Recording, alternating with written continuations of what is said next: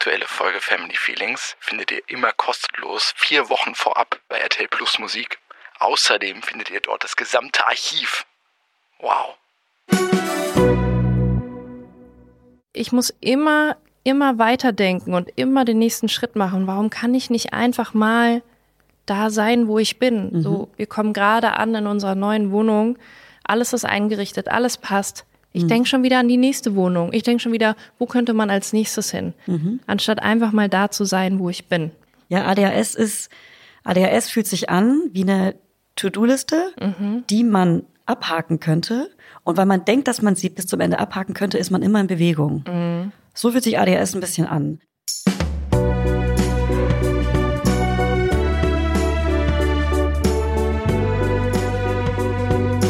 Family Feelings mit Marie Nasemann. und Sebastian Tigges.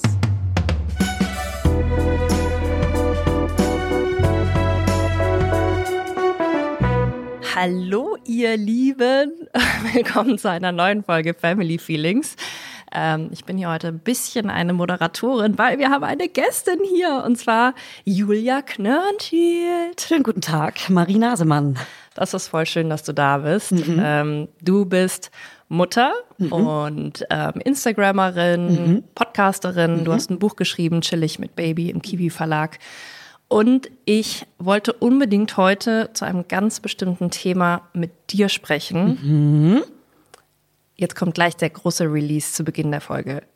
Ich habe ADHS. Woo. Ja, herzlichen Glückwunsch. Danke. Ich freue mich, dass du jetzt drüber sprichst. Vielleicht wusste ich's, Ja, oder? vielleicht. Vielleicht haben wir darüber schon geredet. Und ähm, ja, ich sag herzlichen Glückwunsch, weil, ja, wie ist denn die Diagnose für dich?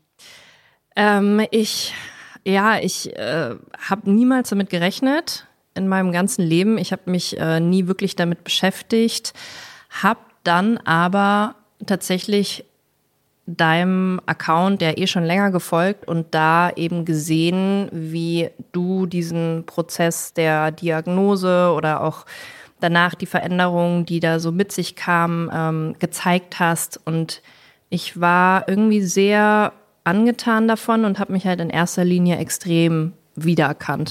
Dachte mir, alles, was du über ADHS sagst, was für Schwierigkeiten du bisher in deinem Leben hattest, was für tolle Seiten ähm, dein ADHS auch hatte. Es kam mir alles wahnsinnig bekannt vor und als ich äh, letztes Jahr so einen Breakdown hatte im Herbst und mir dann auch nochmal intensiver Hilfe geholt habe, ja, habe ich es angesprochen, habe gesagt, äh, ähm, liebe Therapeutin, können Sie nicht mal hingucken, ob ich vielleicht ein ADHS habe, weil irgendwie spricht das alles sehr mit mir. Was hat die da wohl gesagt? Weil vielleicht gibt's ja die oder die Antwort. Ja, sie hat gesagt, ja, Frau Nasemann, das glaube ich jetzt eigentlich nicht, dafür sind Sie viel zu erfolgreich. Ja, krass. Da dachte ich mir so, hm, ja, okay, ja, stimmt vielleicht. Weil man hat ja so Konzentrationsschwierigkeiten und ich kriege ja eigentlich meine Sachen alle schon ganz gut hin. Und ähm, ja, habe mich dann aber auch durch dich halt mehr mit dem Thema beschäftigt und dann irgendwann im April gesagt, so, ich möchte jetzt diesen Test machen, egal ob Sie das äh, für möglich halten oder nicht, ich mache jetzt den Test. Ja. Und siehe da, es gab eine Diagnose. Ja, das ist so krass, oder? Richtig krass. Wie war es bei dir? Also das äh, nennt man ja auch den Schlüsselmoment, wenn man zum ersten Mal bei irgendjemanden sieht, äh, krass, das könnte es sein. Und äh, den Schlüsselmoment hatte ich in meiner Familie. Ich war in Bayern und habe mit ähm, Familienmitgliedern darüber gesprochen, weil die eine ADHS-Diagnose bekommen haben. Und dann haben die mir die Symptome beschrieben und waren so äh, Konzentrationsprobleme, die können nicht lernen, auch Lesen fällt schwer, man kann es nicht aufnehmen, wenn man ein Buch liest, dass es nicht gespeichert wird und dass man die Seite immer und immer wieder liest. Und ähm, so viele Symptome kamen mir bekannt vor, es war so, äh, Moment, das könnte ja ich sein. Und ähm, dann kamen noch zwei, drei andere Schlüsselmomente. Irgendwie Max Lessmann hat ein Instagram Live gemacht und hat gesagt, dass er ADHS hat und dass es ihm schwerfällt, allein Zugticket zu buchen und äh, dass er sich immer so dumm vorkam. Und auch mein Glaubenssatz war, ich bin nicht normal, ich bin dumm. Ähm, und äh, wusste dann nach dem ganzen Instagram und habe ich irgendwie tausend Podcasts dazu gehört, auch mit hier Angelina Kirmes im Kopf, auch ein super Instagram-Account zum Thema ADHS. Habe ich alles gesuchtet und war so, okay, krass, ich hab das. Und ähm, hatte Also dann du wusstest es eigentlich schon, bevor du überhaupt eine Diagnose bekommen hast. Ja, ich habe es irgendwie geahnt Mhm. und gleichzeitig dachte ich irgendwie auch so, hä, aber ADHS ist doch irgendwie so ein zappeliges Kind und meistens ein Junge und der muss laut sein und irgendwie nerven in der Schule und die Lehrer sind irgendwie genervt von der Person. Mhm. Und gleichzeitig wusste ich, hey krass, ich war früher in der Schule. Äh, erst irgendwie war ich im Kindergarten so fokussiert im Spiel und verträumt und habe deswegen auch mal eingepinkelt und war immer so das verträumte, süße, angepasste Kind, das alle ganz süß fanden, weil sie ihr Maul gehalten hat. Und ähm, irgendwann wurde ich dann aber auch schon so ein bisschen, gerade in der Pubertät kam das mehr raus, auch dieses im Unterricht laut sein, ins Wort fallen, ähm, lustig sein, immer lustigen äh, Spruch auf der Lippe, kreativ sein, ähm, was aber halt auch oft abgelehnt wurde. Und dann hat man, also da habe ich angefangen, mich anzupassen an ein System. Und das hat mich ganz schön doll unglücklich gemacht. Und deshalb geht äh, ADHS oft einher mit Depressionen, Angststörungen, Anpassungsstörungen etc. Genau, und ähm, letztes Jahr im Sommer hatte ich eine Erschöpfungsdepression, was daran lag, dass ich eine Firma hatte, Mitarbeiterinnen, ich äh, zwei sehr kleine Kinder, meine Tochter war noch ein Baby, also mein Sohn ist vier und meine Tochter ist jetzt eineinhalb und vor einem Jahr war sie noch ein Baby. Und ähm, da war ich so krass erschöpft. Ich hatte eine Depression und bin in der Tagesklinik gelandet und meinte auch dort, Leute, Priorität jetzt Diagnose. Ich merke, ich suche schon immer nach einer Antwort auf irgendeine Frage und ich weiß nicht, wie die Frage geht. Und ähm, dann haben wir diese ADHS-Diagnose gemacht. Heißt, ich weiß nicht, wie das bei dir war. Es ist, glaube ich, auch individuell und je nach Psychiaterin und Psychiater unterschiedlich. Aber bei mir waren es erstmal Bögen für meine Eltern. Also mein Vater musste was ausfüllen und ankreuzen, meine Mutter. Dann wurden alte Schulzeugnisse geholt. Ich war Gott sei Dank in einer Waldorfschule äh, in den ersten fünf Jahren meines Lebens und da wurde sehr viel ähm, geschrieben, weil es keine Noten gibt. Hat auch Vorteile. Da konnte man wirklich rauslesen, ähm, dass ich ADHS hatte, wie ich habe nichts zu Ende gebracht. Ich habe, wir haben so Werken und Handarbeit und ich habe kein Stück zu Ende gemacht. Ich habe immer mit Elan gestartet und habe es geliebt, es äh, zu beginnen und habe es aber nicht zu Ende gebracht. Und oder äh, wenn sie sich konzentrieren würde, würde sie es schaffen. Und äh, ja, jetzt weiß ich auf jeden Fall, dass es halt einfach nicht anders ging. Auch im Nachhinein, ich habe irgendwie gemerkt, ich habe früher heimlich ähm, unter der Schulbank einen Walkman gehabt und so die Kopfhörer so drunter unter meinem Pullover durchgezogen, habe ich Musik gehört. Und jetzt weiß ich, dass ich mich damit besser konzentrieren kann. Das habe ich jetzt in meiner ADHS-Diagnose rausgefunden. Ich schreibe gerade Buch und höre dabei Musik oder Podcast, weil ich mich dann besser konzentrieren kann, weil mich nicht diese tausend Gedanken ablenken davon, einfach fokussiert zu schreiben. Abgefahren. Vielleicht können wir kurz die HörerInnen, die noch nie was von ADHS gehört, obwohl jeder hat wahrscheinlich schon mal irgendwas von ADHS gehört, aber es ist ja so sehr klischeebehaftet. Ähm, wir wissen beide, du bist jetzt auch keine Ärztin und keine ähm, Expertin, aber ich wollte jetzt mit dir sprechen, einfach weil du dich halt mit dem Thema schon viel länger beschäftigst als ich und ich ehrlich gesagt auch ein bisschen Angst habe, Quatsch zu erzählen. Kannst du irgendwie für Leute, die noch nie davon gehört haben, das so runterbrechen, was ADHS eigentlich genau ist? Da muss ich kurz mein Buch aufschlagen, weil ADHS ist auch äh, Dinge vergessen oder die wichtigsten Sachen aus Versehen vergessen oder die Prios vergessen. Ähm, also ich kann mich auf jeden Fall beschreiben als eine Person, die immer einen sehr vollen Kopf hat. Tausend Gedanken, die gleichzeitig äh, trotzdem funktionieren. Immer kreativ, gute Ideen. Ähm, aber mein Lebenslauf sagt zum Beispiel auch, ich habe so viele Sachen abgebrochen. Also wie gesagt, meinen Zeugnissen stand ja schon quasi, dass ich ADS hatte. Schulabschluss, ich hatte qualifizierten Hauptschulabschluss. Ich habe es einfach wirklich nicht gepackt, mich äh, im Unterricht hinzusetzen und das einfach so. Also ich muss sagen, ADS hat mich wirklich aufgehalten, irgendwie richtig mitzumachen und weiß aber, dass ich mehr geschafft hätte. Also ich muss sagen, ich glaube, ich hätte sogar studieren können und einen richtig guten Abschluss machen können. Aber ADHS hat mich da auf jeden Fall aufgehalten. Deswegen, ja, qualifizierter Hauptschulabschluss. Ich habe von vier Ausbildungen drei abgebrochen. Ich habe Beziehungen auch ziemlich schnell abgebrochen, wenn mir langweilig wurde. Mir wird einfach schnell langweilig. Ich starte etwas, ich wechsle viel. Ich habe die Schule oft gewechselt. Ich bin von Bayern nach Potsdam gezogen, dann wieder zurück nach Bayern, dann wieder nach Potsdam. Also in meinem Lebenslauf sieht man viele Sachen gestartet, viele Hobbys gestartet. Ballett, Klavier, Flöte, Posaunenchor, ähm, äh, Kirche, äh, Chor. Alles angefangen mit Elan und abgebrochen.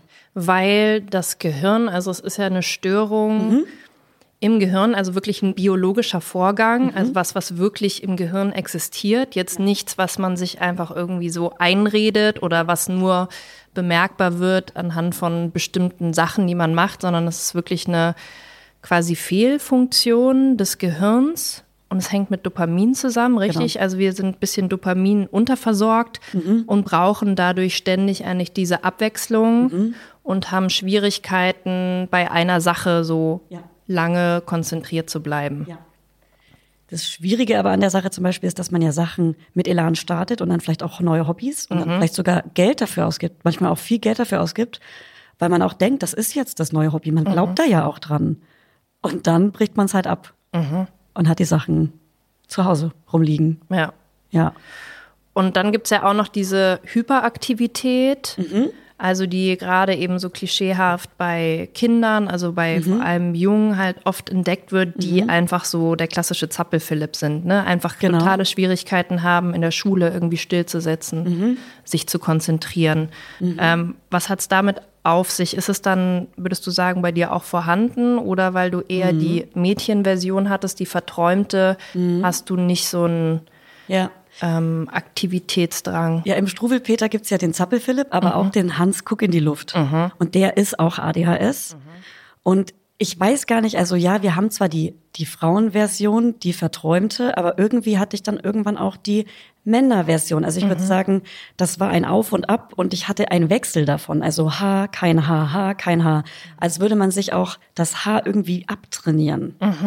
Weil man sich so anpasst Ja. an so ein Leben oder ein System oder an Menschen, die einen verurteilen dafür, wie man ist oder so. Kannst du mal still sitzen oder auch jetzt gerade, es fällt mir ganz schwer, ganz still zu sitzen. Normalerweise, wenn ich mit jemandem rede, male ich was oder, oder, oder hab einen Akupressurring, Igelball oder sowas oder zupf an irgendwas rum. Kennst du das auch? Unbedingt. Und ich glaube, ähm, alle HörerInnen kennen diese Videos von mir, wo ich hier sitze und mir wirklich die ganze Ja. Zeit an meinen Fingernägeln äh, rumfummel oder rumdrücke. Ja. Ähm, ich hatte das mein Leben lang mit Fingernägel kauen, leider. Ich wusste nicht, woher es kommt. Ich hatte einfach diese innere Unruhe, diesen, äh, also immer dann, wenn mein Körper quasi gezwungen war, ruhig zu sitzen und nichts zu tun, wie in der Schule, wie beim Buchlesen, wie beim Fernsehgucken, ging es los, dass ich an meinen Fingernägeln gekaut habe. Und ich habe es nicht verstanden. Ich dachte immer, Ja. was ist denn mit mir los, dass ich mir das einfach nicht abgewöhnen kann? Und wenn es dann die Fingernägel kauen nicht war, dann habe ich mir irgendwie an meinen Körper rumgefummelt oder die Haut irgendwie weggezuppelt und Ja. immer irgendwas gemacht. Und jetzt verstehe ich das halt irgendwie so. Alles macht auf einmal so Sinn. Und ich denke mir so, ah, okay, das ist einfach die Hyperaktivität, Mhm. die halt dann losgeht, wenn ich mich nicht bewege. Genau. In, ich muss diese Energie, die muss einfach Ja. irgendwo hin. Deshalb muss ich mich die ganze Zeit irgendwie selber drücken Ja. und fühlen und Le- stimulieren. Leider ist die Antwort darauf auch Ausdauersport. Also das Mhm. schaffe ich nicht jeden Tag, aber wie geil wär's, äh, jeden Tag Ausdauersport Mhm. zu machen, joggen, rudern. Äh, das tut wirklich gut, gut mental.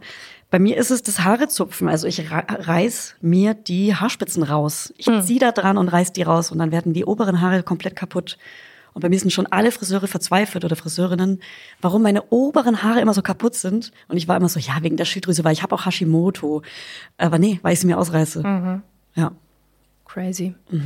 Ja, ich fand es ganz spannend, was du so aus der Schulzeit noch erzählt hast, weil bei mir, ich war, glaube ich, auch so super verträumt und hatte vor allem bei LehrerInnen, die ich nicht gut fand.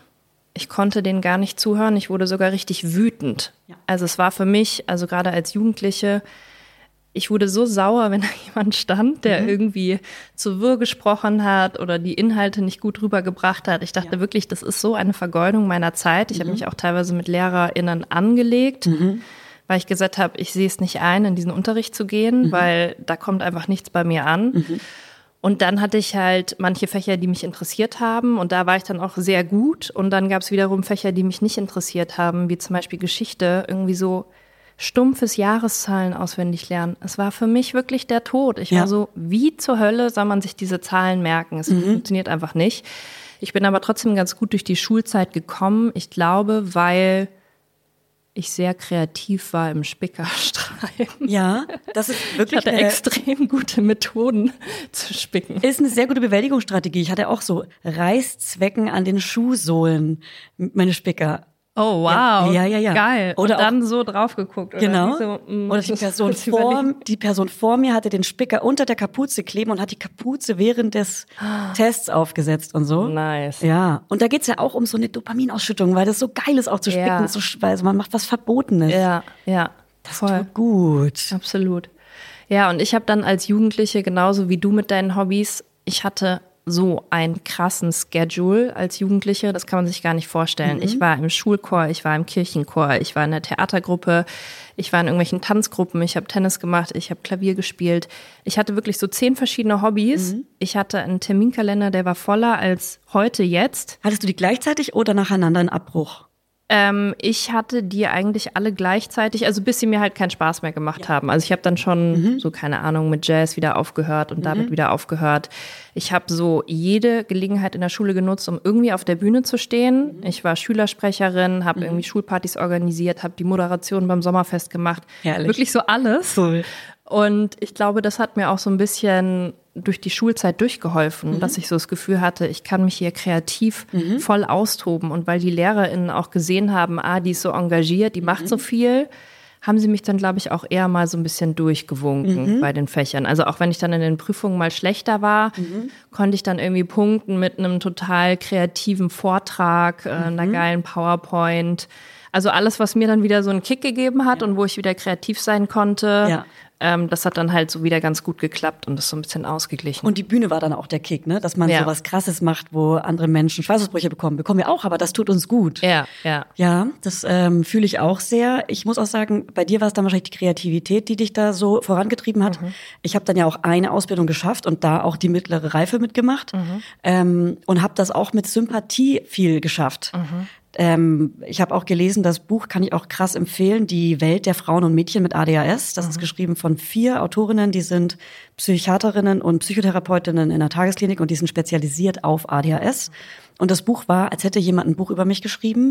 Und ich hatte so viele krasse Erkenntnisse, auch dass zum Beispiel Legasthenie oder eine Dyskalkulie, also Rechen oder Schre äh, Rechenschwäche oder Schreibschwäche, dass das äh, oft mit ADHS einhergeht. Und das war so eine krasse Erklärung für mich, weil mein, meine Mathe-Note war eine der wenigen Noten, die wirklich immer eine 5 oder krasses 6 war.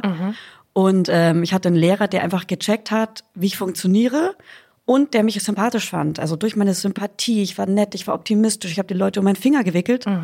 Hat er mich auch mal beim Nachschreiben von dem Test alleine in einem Klassenzimmer gelassen. Es war der gleiche Test. Ich hatte den von einer Freundin dabei und habe den eins zu eins abgeschrieben. Und hatte dann halt bei diesem Abschlussprüfungstest eine Eins und habe dadurch meine sechs oder fünf wieder klar gemacht und habe dann wirklich so ganz knapp die mittlere Reife bekommen. Geil. Wie war es so im Thema Aufräumen? Weil da habe ich mich dann extrem wiedergefunden. Ich war ein wirklich, ja, Messi will ich gar nicht sagen. Ich konnte einfach nicht aufräumen. Also es ging nicht. Mein Kinderzimmer war immer so voll mit Kram. Ich konnte mich von keinen Sachen trennen. Jedes Mal, wenn ich gesagt habe, so jetzt probiere ich aufzuräumen, habe ich angefangen und habe mich dann aber in irgendwelchen Details verloren, habe dann angefangen, akribisch alle Buntstifte zu spitzen und habe mich so drin verloren, dass irgendwie zwei Stunden vorbei waren und ich gemerkt habe, hä, fuck, also A, ich habe Durst, ich habe Hunger, ähm, habe ich gerade gar nicht mitbekommen und ich wollte eigentlich mein Zimmer aufräumen und jetzt habe ich hier irgendwie alle meine Stifte gespitzt, die ich besitze. Und ähm, ich bin regelmäßig mit meinen Eltern, vor allem mit meinem Vater, krass aneinander geraten, weil er gar kein Verständnis dafür hatte. Und ich konnte es aber einfach nicht ändern. Und ich war, ich dachte mir echt so, irgendwas Ja. stimmt mit mir nicht, aber ich krieg's nicht hin. Und ähm, hab dann erst, hatte dann auch in meinen ersten Wohnungen immer super krasse Messi-Zustände. Also mein Kleiderschrank platzte wirklich aus allen Nähten. Und erst als ich dann so mit Anfang, Mitte 20 auf Marie Kondo gestoßen bin und die Serie gesehen habe, dann ähm, war ich im sogenannten Hyperfokus, können wir auch gleich nochmal erklären, was das ist, und fand es so geil und habe so zum ersten Mal verstanden, auch wie Aufräumen funktioniert. Hab meine ganze Wohnung ausgemistet, ganz viele Sachen verkauft, weggeschmissen, alles krass optimiert. Und seitdem bin ich halt ein übertrieben ordentlicher Mensch. Ja. Aber schon fast too much, dass ich die ganze Zeit den Drang habe, alles aufzuräumen und so. Wie Ja. war das bei dir? Äh, Bewältigungsstrategie. Ähm, das klingt alles, ich habe ich hab tausend Sachen dazu zu sagen. Also meine Mutter erzählt immer, und da kann ich mich auch dran erinnern, in der Waldorfschule gibt's so Wachsmalblöckchen. Und ähm, da hatten wir große Kästen. Ich habe die erstens nach Farbe sortiert und regelmäßig, die konnte man mit Olivenöl, kann man Wachsmalstifte super sauber machen. Und dann sind die wieder, die glänzen wieder, keine dreckigen Spuren mehr von den anderen Stiften und so. Und da habe ich mich drin verloren. Geil. Ey, auch, auch während des Unterrichts. Ja, und auch während des Unterrichts. Und das finde ich auch so wichtig für Lehrerinnen oder Lehrer zu wissen, dass es ähm, ADHS-Kindern total gut tut, was zu tun beim Aufpassen, da- weil man sich dann besser ähm, ähm, konzentrieren kann. Also dass auch Lehrerinnen eine Skillbox vielleicht im Unterricht haben mit äh, Akupressurringen, Igelbällen oder anderen Skills, irgendwie ein Chili-Bonbon oder vielleicht sogar Kaugummi dann zu erlauben unter bestimmten Umständen, weil das ähm, total hilft beim Konzentrieren. Und ähm, meine Zimmer sahen immer aus wie Sau. Es gibt ein YouTube-Video, das kann ich empfehlen, das heißt die Drecksloch-WG. Es gab früher ähm, MTV, das, wie hieß denn das nochmal, MTV mit Joko und Klaas, MTV Home, glaube ich. Und da war äh, Joko regelmäßig nachts in WGs und äh, da war er bei uns zu Hause und die heißt ähm, die Drecksloch-WG, die Folge. und so sah es bei mir immer aus, ich, ähm, auch meinem Ex-Freund und mir, es war, waren überall Klamottenberge. Wir hatten gar nicht so viel Schrank, wie wir Klamotten hatten. Wir konnten nicht aussortieren. Es sah aus wie Sau und das war die Realität. Ich konnte nie aussortieren. Ich habe auch ähm, schon immer, und dazu komme ich auch nochmal, Selbstberuhiger. Und das musste ich jetzt erst rausfinden, wie Alkohol, Shoppen und ähm, am Handy sein. Und äh, Shoppen war schon immer ein Thema, auch wenn ich, ich war ganz lange Hartz-IV-Empfängerin, ich habe ganz wenig Geld verdient und durch ADHS auch wirklich an meiner, unter meiner Grenze gelebt, immer im Dispo. Und trotzdem hat ich mir immer was Gutes tun müssen mit Shoppen. Also habe ich Secondhand richtig viel geshoppt und hatte unglaublich viele Klamotten. Ich auch. Und die waren unfassbar. Fünf. Packs Kleiderschränke voll, Sachen mit Etiketten dran, die Ja. ich kein einziges Mal getragen habe und Ja, so. krass. Richtig krass. Ja, Selbstberuhiger. Ja, ich wollte noch kurz den ähm, gleich mit dir vor allem auch übers Muttersein sprechen. Mhm. Kurz vielleicht noch den Hyperfokus erklären. Was ist das genau? Puh. Also ich glaube, wenn man ADHS hat, dann kann man sich eben auf manche Sachen nicht gut konzentrieren, die einen nicht interessieren. Genau. Und Hyperfokus ist dann quasi das Gegenteil, ne? dass man sich für etwas interessiert Mhm. und dann innerhalb kürzester Zeit sich super krass da reindenken kann, sich extrem damit beschäftigen kann, viel mehr Informationen aufnehmen kann als vielleicht andere Leute, Mhm. Teilweise auch viel vielleicht kreativer damit umgehen können. Man ist wie in so einer Bubble, in so einem Rausch fast und äh, merkt danach erst, wie schnell die Zeit vergangen ist. Fühlt sich manchmal an wie fünf Minuten und dann sind irgendwie mehrere Stunden rumgegangen. Ja. Ja, also da, also wenn ich im Hyperfokus bin, muss ich mir auch einen Wecker stellen. Wenn ich während der Arbeitszeit irgendwie, mein Buch ist für mich ein Fokus oder äh, malen. Ähm, was kann, oder jetzt zum Beispiel, bestes Beispiel, gestern Nacht konnte ich nicht schlafen, weil eine gemeinsame Bekannte von uns, woher wir die kennen, erklären wir noch, ähm, hat in unsere WhatsApp-Gruppe eine, ein Lied geschickt. Und das ist so krass emotional von einem Sänger, der irgendwie Anfang August ein Lied rausbringt, mit einem Chor zusammen. Und das Lied ist so schön und ähm, ich finde, Musik ist bei mir was, was ich, wo ich krass so Emotionen fühlen kann. Und da kann ich ähm, das Lied, das ist glaube ich auch eine Art Hyperfokus, wenn ich ein Lied richtig gut finde, immer am Stück immer wieder hören und auch monatelang. Also Miley Cyrus, I Can Buy Myself Flowers höre ich seit Januar super gern immer noch. Oder As It Was von Harry Styles. Ja, ich höre gern Popmusik. Aber auch dieser neue Song, ich höre den gerade seit gestern Nacht. Ich konnte nicht einschlafen, deswegen, weil ich den so schön finde und habe ihn gerade bis vor kurzem noch gehört. Geil. Ja, Hyperfokus on. Ja, ich glaube, man kann noch so ein bisschen erklären unsere dann doch beruflichen Erfolge, weil ich glaube, Menschen mit ADHS fällt es ja schwer, Berufen nachzugehen, wo du so sehr strukturiert sein musst, sehr Sachen von außen vorgegeben bekommst. Also ich glaube, überdurchschnittlich viele ADHSlerinnen sind ja auch FreiberuflerInnen, weil sie eben sehr gerne kreativ die Sachen auf ihre Art und Weise machen ne? und sich nicht so gerne so von außen so Vorgaben geben lassen. Jedenfalls hatte ich bei mir so das Gefühl, ähm, es hat halt bei mir gut funktioniert, weil ich extrem viel Dopaminausschüttung hatte. Also Ja. ich war halt beim Topmodel-Finale, ich stand halt auf der Bühne vor, keine Ahnung, 18.000 Menschen und Ich habe mich halt normal gefühlt, Mhm. ne? Und alle so, wie kannst du das? Ich würde sterben vor Aufregung. Ich war so, nee, hier fühle ich mich eigentlich gut. Mhm. So, so jetzt fühle ich mich eigentlich normal. Und das habe ich mir dann danach halt in meinem Job auch immer gesucht, so Mhm. diese Abwechslung. Ich habe mal ein Jahr moderiert, okay, dann kein Bock mehr. Dann Schauspiel, okay, dann kein Bock mehr. Dann mal Musik. Mhm. Ja. So, und diese krasse Abwechslung hat mich halt immer super vorangetrieben Mhm. und hat mir halt, ja, so viel gegeben und dadurch konnte ich, glaube ich, auch erfolgreich sein. Sobald dann aber mal so ein langfristiges Projekt war, wie die Festanstellung. es ist so, oh mein Gott, es engt mich so ein. Ja. Es fühlt sich dann an wie so ein riesengroßer Berg, der nicht zu bewältigen ist. Und ich denke mir so, oh mein Gott, wie soll ich das schaffen? Und jetzt allein dadurch, dass ich die Diagnose habe und verstehe, wie mein Gehirn funktioniert, kann ich es halt irgendwie einordnen und Ja. kann dem so, es ist nicht mehr so viel Gewichtung da. Ja. Ja, absolut. Also, ähm, was wir natürlich dazu sagen müssen, wir wissen, wir sind sehr privilegiert in dieser Situation. Wir haben echt geile Jobs und wir haben, ähm, andere Mütter haben auch ähm, ADHS und haben wahrscheinlich nicht so easy die Möglichkeit, ihre Jobs so zu ändern, wie wir es machen können, Ja. weil wir einfach schon in dieser Medienszene irgendwie drin sind und deswegen können wir ständig irgendwie täglich fast ändern, was wir tun oder was uns interessiert irgendwie. Ähm, aber ja, das kenne ich auf jeden Fall auch. Und seit ich selbstständig arbeite, bin ich quasi erfolgreicher und war vorher immer in Festanstellungen und ähm, was auch mal mein Thema ist und Gott sei Dank auch jetzt auch herausgefunden habe, warum ich hatte echt immer ein Problem mit ähm, mit Hierarchien, mit ähm, Autoritäten. Au Autoritäten. Oh ja, ich auch. Ja. Und äh, das habe ich jetzt auch in vielen Podcasts gehört, dass das auf jeden Fall ein Thema bei ADHS ist, das Problem mit Autoritäten. Ey, am Ende ist es auch was, was mein Leben lang erfährt, immer wieder Ablehnung, Ablehnung, Ablehnung. Und das muss man verarbeiten, weil man irgendwie nicht so in diesem System nicht so funktioniert wie ein Mensch, der nicht neurodivers ist. Ja, ich möchte mit dir darüber sprechen, wie es gerade als Mutter ist, ADHS zu haben. Ich glaube, für mich war es auch deshalb so schwierig, m, Mutter zu werden, weil ich vorher natürlich mein Leben sehr so geführt habe, wie es einfach für mich passt. Jeder Tag war anders. Ich habe nicht mal meinen Kaffee gleich getrunken. Ich habe jeden Tag komplett neu gedacht und habe quasi immer nur im Moment gelebt und geschaut, so, worauf habe ich heute Bock? Woran arbeite ich heute oder mache ich heute mal ein bisschen frei? Ja. So ganz äh, flexibel. Und dann kam die, vor allem unser Sohn, unser erstes Kind, und er brauchte so krasse Routinen.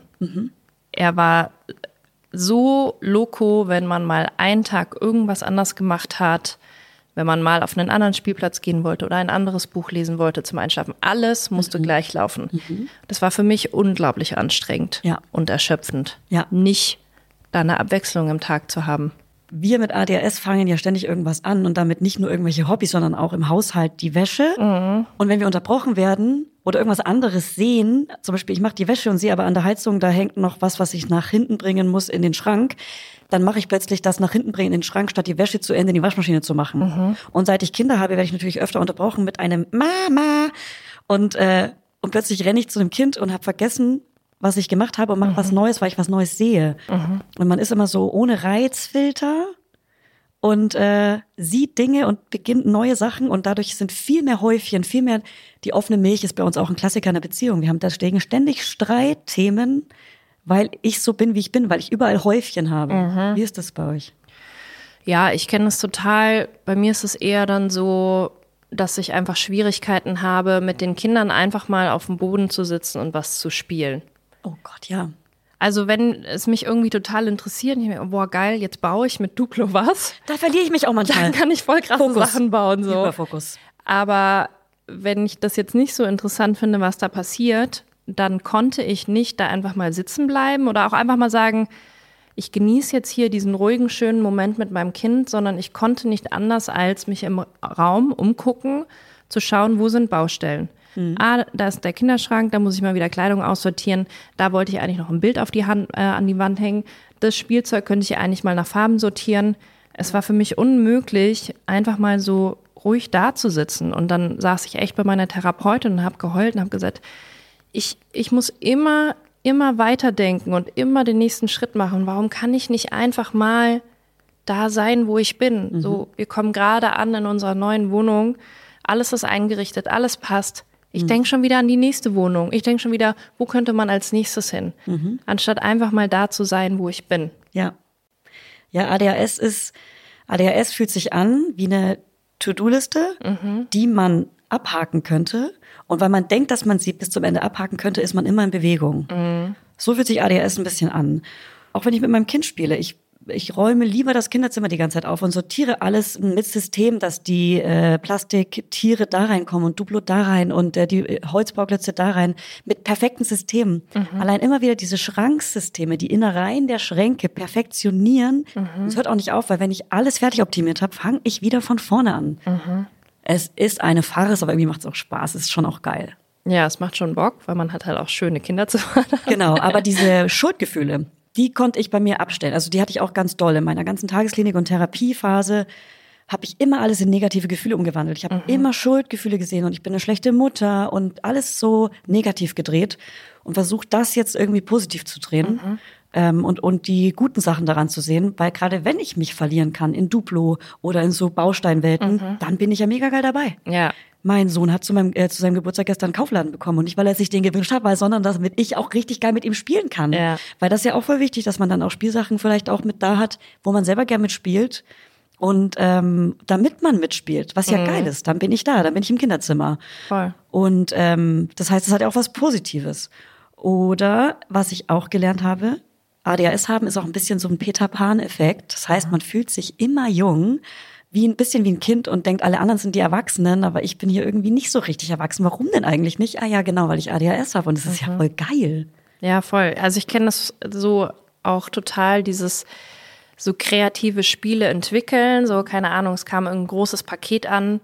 Ich mir so, oh Kinder, was machen wir jetzt aus dem Karton? Ich hol mal den Cutter. Ja. Wir machen jetzt hier ein richtig geiles Spielhaus draus. So, da gehe ich auch voll drin auf. Und ich glaube, das finden die Kinder natürlich auch mega, wenn Ja. die so merken, da spielt nicht jemand nur so ein bisschen so Larifari Genau. mit, sondern brennt gerade hier auch für Ja. irgendwas und lassen sich dann natürlich auch anstecken. Ne? Also wir sind dann auch sehr schnell positiv begeistert von irgendwas und schaffen es auch total, Leute mitzureißen. Und je älter die Kinder natürlich auch werden, desto mehr funktioniert es auch irgendwie und passt es zusammen, ne? dass die Kinder halt auch Ja. Abwechslung und Action haben wollen Ja. und nicht halt immer nur Ruhe und Chillen Ja. und ähm, Routinen und so. Absolut. Und ich finde es auch eine Stärke von ADHS, dass wir eben komplett spontan aus dem Nichts was erschaffen können, was vorher nicht da war. Eine kreative Welt oder sowas und die Kinder damit reinziehen können. Weil wa- was gibt es denn langweiligeres als einen fertigen Bausatz und es dann aufzubauen und dann ist es fertig, so wie es in der Anleitung stand. Da bin ich auch raus. Wir brauchen schon, raus, brauchen schon unsere eigene Welt und Ja. schon cool auch. Ja, voll. Was mir halt noch so klar wurde, ist, dass ich so eine einfach richtig krasse Impulsivität hatte bei den Kindern, teilweise immer noch habe. Aber letztes Jahr bin ich teilweise so aus meiner Haut gefahren und war wirklich innerhalb von einer Millisekunde auf 180 und brülle auf einmal rum zu Hause, wenn es mir irgendwie zu laut wurde oder die Kinder zu viel beide durcheinander geschrien haben. Und ich dachte mir danach, was ist denn los mit mir? Wo kam das denn jetzt auf einmal her? Also so ganz wie so gesnappt. Ja. Und das habe ich jetzt halt erst auch durch meine Therapeutin erfahren, dass das halt auch mit dem ADHS zusammenhängt, dass du das halt teilweise nicht kontrollieren kannst. Ja. Äh, Kenne ich, äh, da denke ich jetzt auch noch on top auf jeden Fall an Kinder. Und da fällt mir auch einiges ein, aber da möchte ich jetzt gar nicht so weiter drüber reden. Aber da auch dieses, doch eine Sache will ich sagen, weil es auch interessant ist für Mütter, vor allem wenn sie ADS haben und die Kinder dann vielleicht auch ADHS bekommen. Ähm, sowas wie diese Kurzschlussreaktionen, dass man irgendwie, wenn ein Kind gelangweilt ist oder total gestresst ist, dass es auch aus dem Nichts plötzlich haut oder, oder laut wird. Oder was wahrscheinlich auch was damit zu tun hat, ist, kennst du das, dass es für dich unangenehm ist, wenn es zu laut ist, Ja, aber du selber laut sein kannst? ja, auf jeden Fall. Also so äh, Restaurantsituationen, wo die Akustik schlecht ist zum Beispiel und ich von allen Tischen irgendwas höre und merke, ich kann meinem Gegenüber einfach nicht mehr zuhören. Es geht einfach nicht. Und, ich wenn- bin so angestrengt davon. Wenn in dem Restaurant dann auch noch laute Musik ist on top oder Techno-Musik oder so, Ja. ui. Und also ich kann es schon mit Ach und Krach irgendwie durchstehen, glaube ich, und bin es auch zu einem gewissen Grad gewöhnt von irgendwelchen Events und so. Aber ich merke, dass ich danach körperlich richtig krass erschöpft bin. Kostet Energie. Also auch wenn ich jetzt so eine berufliche Reise auch früher hatte und da bin ich jetzt auf ein Event gegangen und musste mit ganz vielen Leuten labern, auf die ich eigentlich keinen Bock hatte und es war laut und viele Eindrücke und ich musste irgendwie so funktionieren und mich zusammenreißen. Ich brauchte echt danach, ich bin echt so richtig wie in so ein Loch gefallen und war so teilweise richtig depressiv danach und brauchte echt erstmal so drei Tage niemanden sehen, weil ich so überfordert damit war. Ja, wenn man das weiß, kann man damit arbeiten. Das ist, ähm, ich beschreibe das mal wie so Sims-Balken, die grün gefüllt werden müssen, aber auch rot gefüllt sein können, wie der Social-Balken. Auf der einen Seite muss er grün gefüllt werden, man muss ab und zu Freundinnen sehen und das gibt, macht einen zu einem besseren Menschen, Ja. sozialer Kontakt. Aber gleichzeitig auch gerade, wenn es nicht Freunde sind, sondern irgendwelche random Menschen, dass das halt krass auf Rot knallen kann. Ja. Weil das Energie kostet. Auch Menschen kennenlernen kostet so viel Energie und gleichzeitig liebe ich es, Menschen kennenzulernen. Voll. Aber ich merke jetzt auch durch die Diagnose viel mehr. Also ich war neulich auch auf einer beruflichen Veranstaltung und ich konnte da echt hingehen und mit Leuten quatschen und so. Aber ich habe halt viel genauer gemerkt, ah, jetzt ist der Punkt, wo es für mich hier irgendwie anstrengend wird. Und früher hätte ich dann wahrscheinlich einfach noch ein, zwei Gläser Champagner getrunken und irgendwie probiert, so meine Stimmung noch Lockerer. proaktiv so hoch zu pushen oder noch, um noch eine Cola zu trinken, um noch mehr zu, Energie zu haben. Aber jetzt habe ich einfach so gemerkt, okay, jetzt ist, glaube ich, einfach der Punkt, wo ich nach Hause gehe. Und dann war ich irgendwie zweieinhalb Stunden da, hat gepasst, habe so meinen Job erfüllt. Und jetzt weiß ich aber auch, wenn ich jetzt nach Hause gehe, dass ich halt nicht morgen irgendwie total fertig bin Ja. und total angestrengt bin. Ich glaube, es ist auch so ein Learning für viele, auch krass für mich gewesen. Was sind eigentlich meine Bedürfnisse? Um dann zu lernen, wo sind eigentlich meine Grenzen? Und dann die Grenze auch rechtzeitig zu setzen, damit man nicht immer in diese Erschöpfung fällt. Ja. Und das ist aber nichts, was man von anderen irgendwie lernen kann, sondern das ist was Individuelles, was man nur in der Therapie klären kann. Also da möchte ich auf jeden Fall Werbung für Therapie machen. Ähm, das hilft tatsächlich. Und was ich noch sagen wollte, was da auch noch dazu gehört, ist ja, wir haben keinen Reizfilter. Heißt, nicht nur krasse Lautstärke. Ich hatte zum Beispiel oft schon richtig Angst, wenn ich auf so Autobahnbrücken gefahren bin, auf, mit dem Fahrrad oder so, weil die Lautstärke mich so überwältigt. Aber ich rieche, also ich sehe es auch als Superkraft, ich rieche extrem viel besser, aber auch so Autogerüche, da wird mir auch schnell schlecht. Also ich rieche sehr intensiv, schmecke der krass Schwangerschaft, gut. wow. Schwangerschaft hat es noch intensiviert. Ja. Äh, schmecke auch besser. Also früher war ich auch so eine, gefühlt eine kleine Sommelier und ich konnte aber auch wirklich Weine krass gut schmecken. Die Aromen, jedes einzelne konnte ich daraus schmecken. Kann ich wahrscheinlich immer noch. Ähm, genau, schmecken, fühlen, aber auch gut und schlecht. Ich spüre die Emotionen von anderen und früher habe ich das immer als Gedankenlesen gesehen. Ich dachte als Kind, ich kann Gedanken lesen, weil ich so krass gespürt habe, wie die Stimmung im Raum ist, wie jeder einzelne Menschen fühlt oder spürt Ja. und aber auch dann gelernt habe, leider die Stimmungen der anderen auszugleichen und dadurch Ja. auch so der Klassenclown wurde und die Verantwortung für Stimmungen übernommen habe, mein Leben lang. Ja. Und deswegen auch negative Stimmung gar nicht ausgehalten habe und die Anpassungsstörung daraus entwickelt habe. Ja, crazy. Ja, ich habe das auch so ganz feine Antennen gehabt, also auch so innerhalb der Familie oder gerade zwischen meinen Eltern. Verstehen die sich gerade, verstehen die sich gerade nicht? Also ich konnte sofort anhand eines Blickes oder einer Interaktion sofort checken, Ja. ist gerade Stress zwischen meinen Eltern oder nicht. Krass. Und so. Und meine Brüder waren so, hä, was soll los sein? Nee, habe ich nicht mitbekommen. Ich Oh Mann. Habt ihr es nicht gesehen? Ja. Die haben doch auf jeden Fall schon wieder Stress Ja. und so. Ja. Ja. Man ist so auf der Pirsch. Okay. Hey, aber weißt du, was mir noch aufgefallen ist? Eine Sache noch, dass oft, ähm, und das macht auch was mit mir, wenn Menschen zum Beispiel sagen, öh, dann muss ich in die Klapse oder öh, der, der, der, ist so verrückt, der muss bald in die Klapse oder äh, mit Irrenhaus Menschen zu vergleichen, so hier sieht's ja aus wie im Irrenhaus. Das sind Sätze, die auch streichen müssen aus unseren Köpfen, Ja. weil ich saß quasi im Irrenhaus, ja. Und die Leute, die an sich arbeiten therapeutisch, sind die Leute, die an sich arbeiten und nicht die Irren. Die Ja. Irren sind die, die nicht an sich arbeiten. Ja. True. Absolut. Ja, also wer auch mehr noch zu deiner Tagesklinik erfahren will, kann auch mal auf deinem Instagram-Account vorbeigucken. Da hast du ja auch ein paar Reels und Stories aufgenommen zu der Zeit, Stimmt, ja, Highlights. ähm, was glaube ich auch ja cool ist für viele Leute zu sehen. Ah, okay, es gibt was, wo ich Hilfe kriege und wo ich tagsüber hingehen kann und trotzdem am Nachmittag noch meine Kinder sehen kann und am Abend. Ja, elternfreundlich tatsächlich, Ja. individuell gestaltbar, also der Stundenplan, so dass man die Kinder von der Kita sogar abholen könnte. Ja, voll gut. Ja. Wie ist es so mit dem Thema Verantwortung? Weil du so meinst, ja, man fühlt sich ja immer so jung und wie ein Kind und so.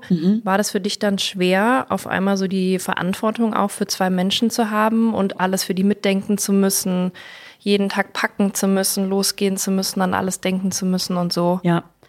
Äh, Hölle. Und was mir auch total schwer fällt, sind Übergänge. Also Losgehsituationen können bei mir schon auch mal so richtig weinen, Wutanfälle, Traurigkeit, ich äh, äh, fast schon depressive Gedanken auslösen. Und es war schon echt, da bin ich schon echt durch richtig schlimme äh, Phasen gegangen, bis ich selber gesehen habe, warum, warum das so ist ähm, und dass es auch mit dem ADHS zusammenhängen könnte.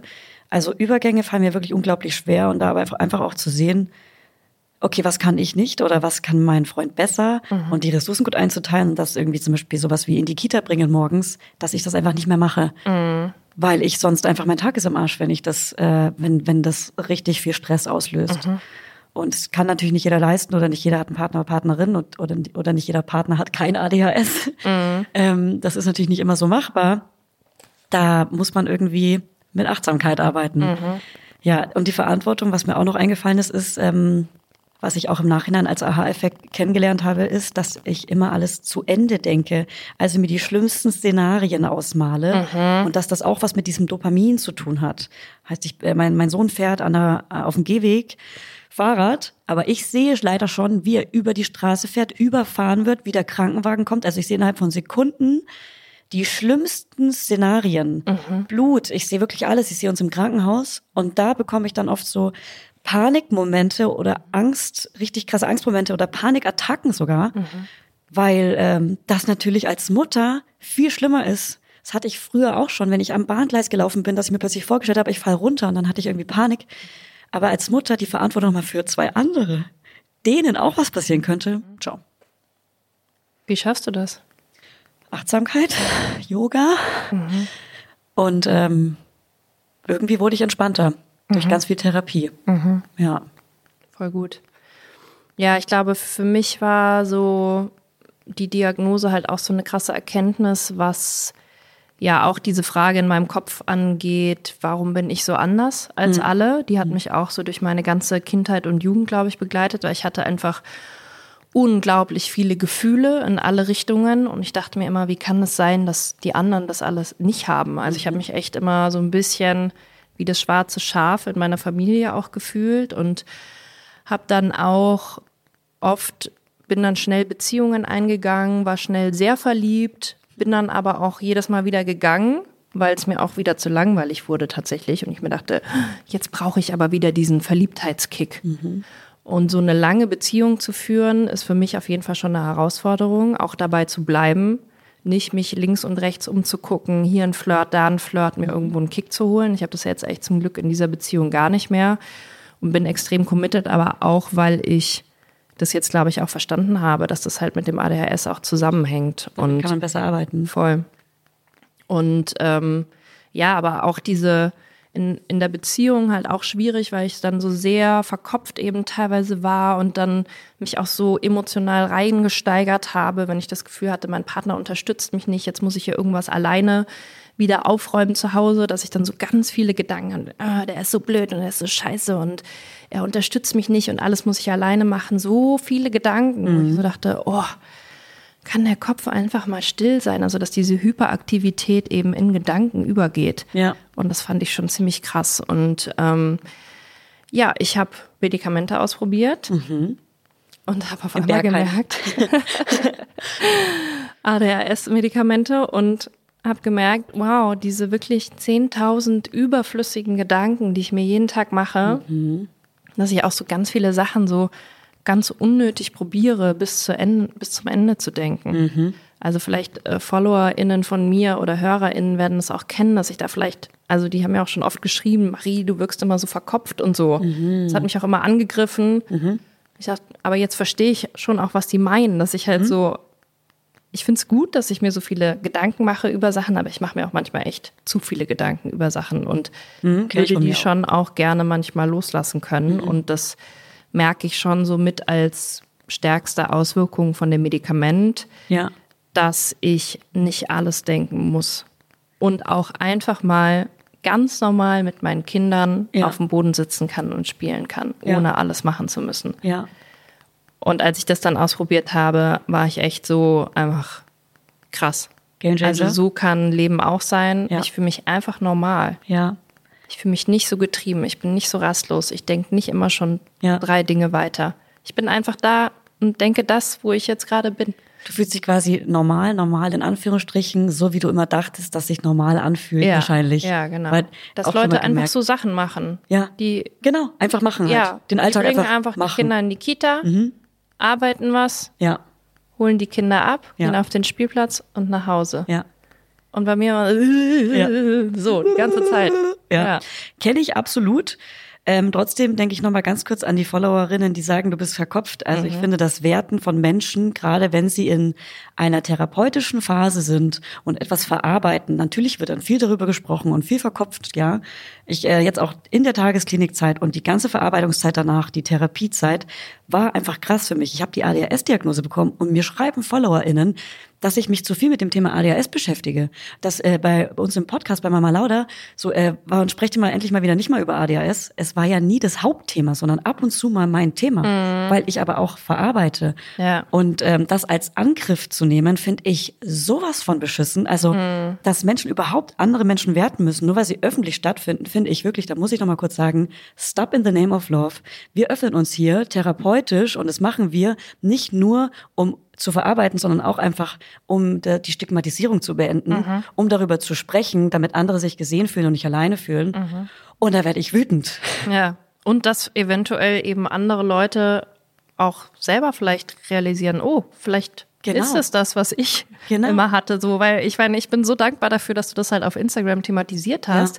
Ich wäre sonst einfach nicht drauf gekommen. Ja. Und keine Ahnung, wie viele Jahre es noch gebraucht hätte, bis ich Ja. mal gecheckt hätte, ah, mein Gehirn läuft irgendwie ein bisschen anders. Genau. Und deshalb werde ich auch wahnsinnig wütend, wenn ich irgendwo lese, ja, ADHS ist jetzt irgendwie so eine Modediagnose. Oh, Es ist- Bauchschmerzen, ey. Ja, es ist einfach so, dass, glaube ich, viele Leute, die zum Beispiel Instagram machen, ähm, Kreative vor allem. Kreative, ja, äh, es vielleicht eher haben und dann eben auch bereit sind, darüber zu sprechen und dadurch auch andere Leute ähm, vielleicht verstehen, dass sie ADHS haben. Und natürlich geht dann so eine Diagnosewelle los. Aber es ist ja voll gut. Mhm. Ja, voll, Es ist eben. einfach richtig gut, dass das passiert. Absolut. Und äh, ADHS tritt im Rudel auf, habe ich gelernt, weil Mhm. man sich auch einfach gut versteht. Und ähm, deswegen ploppen dann auch plötzlich im Freundeskreis mehr und mehr neurodiverse Menschen auf, Mhm. was daran liegt, dass man sich halt einfach zusammengetan hat schon unterbewusst, weil man auf einer Ebene funktioniert. Mhm. Und deshalb wundert man sich so, hä, warum dann haben denn alle meine Freunde plötzlich ADHS? Ja, weil wir uns schon vorher zusammengetan haben. Ja. Und deswegen denkt man vielleicht dann auch in der Zeit, dass es jetzt irgendwie alle haben, aber es ist einfach nur der Freundeskreis, Mhm. weil außerhalb dieser ADHS oder neurodiversen Bubble gibt's auch noch Menschen ohne ADHS. Ja. Ja. Absolut. Wir haben ja jetzt auch eine schöne kleine ADHS-Gruppe gegründet. Ja. Du hast mich gefragt, ja, Marie, hast du nicht Bock ähm, auf einen Chor? Du warst mal im Berliner Kneipenchor und Genau. ich habe dich äh, angeschrieben und mal irgendwann gefragt, wie kommt man da rein? Weil ich auch halt früher viel im Chor gesungen habe und da einfach wieder Bock drauf hatte. Und dann hast du irgendwie Menschen getroffen, die auch ADHS haben und früher auch in dem Kneipenchor waren. Und du hast gesagt, lass doch mal eine ADHS Selbsthilfe oder nee, kann man eigentlich gar nicht sagen. Es ist, so ein, ich würde, keine Ahnung, ein reger Austausch über unsere Symptome, um uns zu verstehen. Ja, plus singen. Plus singen, um einfach was zu haben, was einem gut tut. Und wir gehen da immer beflügelt raus. Es ist so krass. Wir machen das jetzt so, wie viel hatten wir jetzt? Vier, fünf oder so? Ja, vier, fünf Sessions. Sessions dann zusammen get getroffen Ja. und halt jeder hat so ein bisschen Zeit für sich. Wir haben mal einen Timer gestellt, jeder hat fünf Minuten, um kurz zu erzählen, was geht gerade bei mir ab, vielleicht einen Tipp zu kriegen Mhm. von anderen oder einfach nur Support oder einfach nur Leute, die halt da sind, einen verstehen. Validieren, zuhören. Ja, und das tut schon so krass gut. Mhm. Das ich bin voll, so voll froh, gut. dass wir das gemacht haben. Ich auch. Auch äh, in meiner Therapiephase, Tagesklinik und davor, hatte ich irgendwie auch den Glaubenssatz, dass ich nicht singen kann oder dass ich nicht malen kann. Und das habe ich quasi gelöscht. Und jetzt singe ich wieder und mal auch wieder. Und das ist so eine gute Bewältigungsstrategie neben Alkohol, Handy, Drogen für andere. Also als ADHSlerin ist man ja auch gefährdet, weil man sich betäuben kann. Ne? Also Alkohol oder Koks, ähm, habe ich auch gelernt, ist eine Droge, die für uns wirkt wie normal, als wären wir normal, als hätten wir kein ADHS und deswegen haben viele ADHSler Koksproblem. Würdest du gerne kein ADHS haben? Nee, also ich finde, mein Lebenslauf war anstrengend und ich hatte auch wirklich viele sehr schlimme Phasen und auch Depressionen und äh, Erschöpfung dadurch. Aber da, wo ich jetzt bin, bin ich sehr glücklich. Ich bin auch gerade ähm, therapeutisch eben auf einem sehr guten Zweig und fühle mich, als hätte ich, wäre ich im Finale angekommen. Äh, auf der Bühne von Germany's Next Topmodel und ähm, und ich fühle mich wohl so Ja. und alle gucken mich an und es ist gut. Und bei dir hättest du gern kein ADHS? Ähm, nee, ich glaube, ich habe tatsächlich schon relativ früh ähm, das so ein bisschen akzeptiert, dass ich so bin. Also ich habe so als Jugendliche auch übertrieben viele Sachen verloren und vergessen. Mhm. Ja, ich auch. Also immer Handys. Satz meiner Eltern, äh, gut, dass du deinen Kopf nicht irgendwo verloren hast. So. Äh. Aber irgendwie, ich dachte mir schon immer, okay, es ist komisch, dass das irgendwie immer nur mir passiert und all meinen Freundinnen gar nicht, dass sie die ganze Zeit ihre Sachen verlieren und so.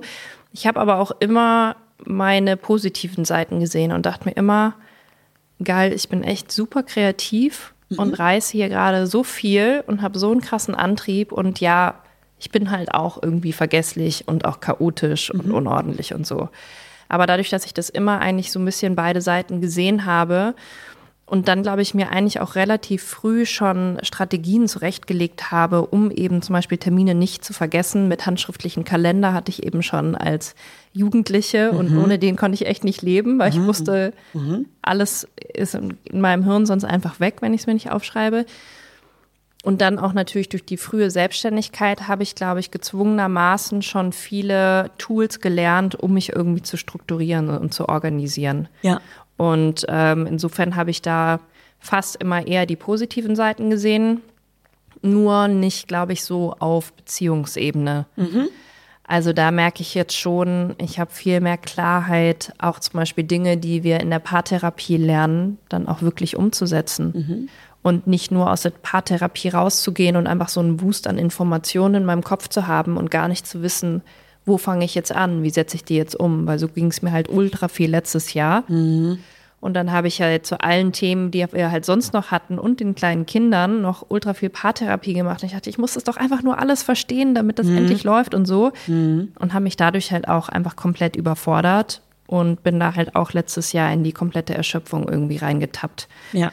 Und ich glaube, wir mussten wahrscheinlich beide einmal so die Erfahrung machen und ähm, unsere Diagnosen bekommen und unsere Hilfestellungen bekommen, wie wir uns selber zur Ruhe bringen können, wie wir uns selber unsere Auszeiten gönnen können als Mutter, dabei kein schlechtes Gewissen zu haben. Ja. Und erst jetzt mit diesem ganzen Wissen kann ich, glaube ich, auch in einer Mutterrolle ankommen, Ja. in der ich mir halt selber gefalle. Absolut, ähm, auf jeden Fall. Und ich finde auch mit der ADHS-Diagnose ist nicht das große Happy End, sondern da kommt danach auf jeden Fall noch eine sehr, sehr lange Verarbeitungsphase und ähm, Aha-Momente, um zu realisieren, was da noch alles dazugehört und was man sich da quasi noch antrainiert hat, wie irgendwelche Störungen, wie bei mir die Anpassungsstörungen, ähm, People-Pleasing ähm, oder Angststörungen, was bei mir irgendwie auch eine Bewältigungsstrategie war, ähm, dass ich zum Beispiel mein Handy immer in meiner Hand äh, halte bei großen öffentlichen Plätzen, aber mit so richtigen Schweißhänden, weil ich Angst habe, dass es mir geklaut wird. Aber diese Angst hilft mir dabei, dass ich mein Handy auch nicht verliere. Also habe ich auch Angst ein bisschen als Bewältigungsstrategie oft eingesetzt und ähm, musste dann quasi nur lernen, was sind meine neuen Bewältigungsstrategien und ähm, Bewältigungsstrategien eignet man sich als ADHSlerin an, äh, wenn man nicht diagnostiziert ist über die Jahre. Ähm, und deswegen ist es auch so schwer herauszufinden, wer ADHS hat und wer nicht, weil Menschen oft organisiert rüberkommen. Ich habe zum Beispiel die besten To-Do-Listen. Ich schreibe mir auch immer alles sofort auf und hake das ab. Und es tut auch gut, wenn es abgehakt wird. Ähm, was natürlich auch ein bisschen schade ist, diese ähm, negativen Bewältigungsstrategien, also die ähm, Selbstberuhiger, wie eben bei mir krass war äh, mit Alkohol, dass ich, wenn ich gestresst war oder mich nicht wohlgefühlt habe, habe ich Alkohol getrunken. Und das kann ich jetzt auch mal sagen, ich trinke wieder Alkohol, das habe ich noch nicht öffentlich gesagt. Ähm, ich habe in der Tagesklinikzeit kein Alkohol trinken dürfen und danach einfach kein Alkohol mehr getrunken. Ich habe es einmal nochmal probiert und habe gemerkt, es tut mir nicht gut, vor allem im Zusammenhang mit Kindern und Psychokater und äh, Stress. Und habe jetzt langsam wieder angefangen, ab und zu ähm, Alkohol zu trinken, aber in guten Momenten und in gut abgesprochener therapeutischer Begleitung. ähm, wo meine Therapeutin wirklich krass nachgehakt hat, ob das wirklich jetzt gerade irgendwie eine Emotionsregulation ist, wo ich versuche, irgendwas zu bewältigen oder ob ich das einfach auch jetzt irgendwie anders schaffe. Und ähm, ja, ich bin wirklich auf einem guten Zweig und kann, äh, trinke jetzt nicht viel und ständig, aber ich weiß, wann und wie ich es einsetze und zwar nicht, wenn es mir schlecht geht. Und wenn man da eine gute Kontrolle drüber hat, dann kann man das schon auch machen, aber da muss echt vorsichtig sein, gerade wenn man Themen hat, dass man dann nicht zum Alkohol greift. Das ist einfach keine Lösung. Das ist eine Alltagsdroge. Ja, ich habe das schon letztes Jahr auch mal immer wieder Tests gemacht, Alkohol wegzulassen, weil ich einfach seit den Kindern auch gemerkt habe, ich vertrage es nicht mehr. Plus meine Zündschnur ist einfach sowas von viel kürzer am nächsten Tag. Und wenn Ja. ich jetzt weiß, ich habe am nächsten Tag Ja. ist irgendwie Wochenende und ich habe den ganzen Tag die Kids, dann kann ich einfach am Abend vorher. Also da ist manchmal ein Glas Wein schon zu viel. Voll. Das ist ein richtiger Stresser. Und ähm, auch im Zusammenhang mit dem Medikament, was wir nehmen, das verstärkt ähm, Katersymptome. Ah, okay, good to know. Ja, genau. Ähm, deswegen äh, soll man jetzt auch nicht mega viel trinken generell irgendwie. Ich glaube, meine Psychiaterin meinte mal sowas wie ein Glas ist erlaubt, Frau Knörnschild, wenn überhaupt. Und ähm, ja, genau. Und ähm, deswegen auf jeden Fall nur, wenn ich weiß, ich habe am nächsten Tag frei oder kann mir den Tag sogar frei nehmen oder also das genau, man muss sich seine eigenen Regeln individuell schaffen und ich habe mir da auf jeden Fall schon ein paar Regeln geschafft. Und wenn ich die mal gesammelt habe und für mich geordnet und sortiert, werde ich darüber auch nochmal sprechen. War gut, ja, du schreibst ja gerade an deinem nächsten Buch. Ganz genau. Geht es da auch um ADHS? Kannst du schon was verraten? Äh, es geht auf jeden Fall um diese ganze Geschichte, den mentalen Breakdown, die ganze therapeutische Zeit danach, diese ganzen Störungen, die ich mir angeeignet habe, das ganze Wissen jetzt darüber, die Ordnung, die Sortierung aus der Mama-Perspektive. Ja. Exciting. Ich glaube schon, dass es auch ein Thema ist, was viele Mütter gerade in Deutschland betrifft, mit Absolut. Erschöpfung, Überforderung Ja. und allem, was da noch so Schönes mitkommt. Das sind alles kleine Geschenke. Hey, keine Probleme, sondern Herausforderungen. Und Ja. weißt du was? Daraus entwickeln wir unseren Mut. Voll. Es ist voll schön, dass du da warst. Danke. Schön mit dir zu sprechen. Ähm, ich hoffe, dass es für die HörerInnen jetzt vielleicht auch ganz interessant gewesen ist. Manche haben mich jetzt vielleicht noch besser kennengelernt, manche haben dich kennengelernt, manche haben sich vielleicht selber ein bisschen kennengelernt. Und ähm, ja, ich hoffe, dass wir uns bald wieder hören. Vielleicht Ja. bei Mama Lauda in eurem Podcast. Ja. Komm ich mal wieder rum. Und ähm, ja, wenn es Neuigkeiten gibt von unserer ADHS-Front, dann würde ich mal sagen, können wir uns hier wieder zusammenfinden und wieder drüber sprechen. Absolut. Und wenn unser Chor Auftritte macht, sagen wir Bescheid. Ja, stimmt. Dann äh, wünsche ich euch jetzt eine schöne Woche und nächste Woche wieder mit Sebastian und mir. Tüges, tüges, tüges, tüges, tüges, tüges. Schöne Woche. Tschüss. Ciao.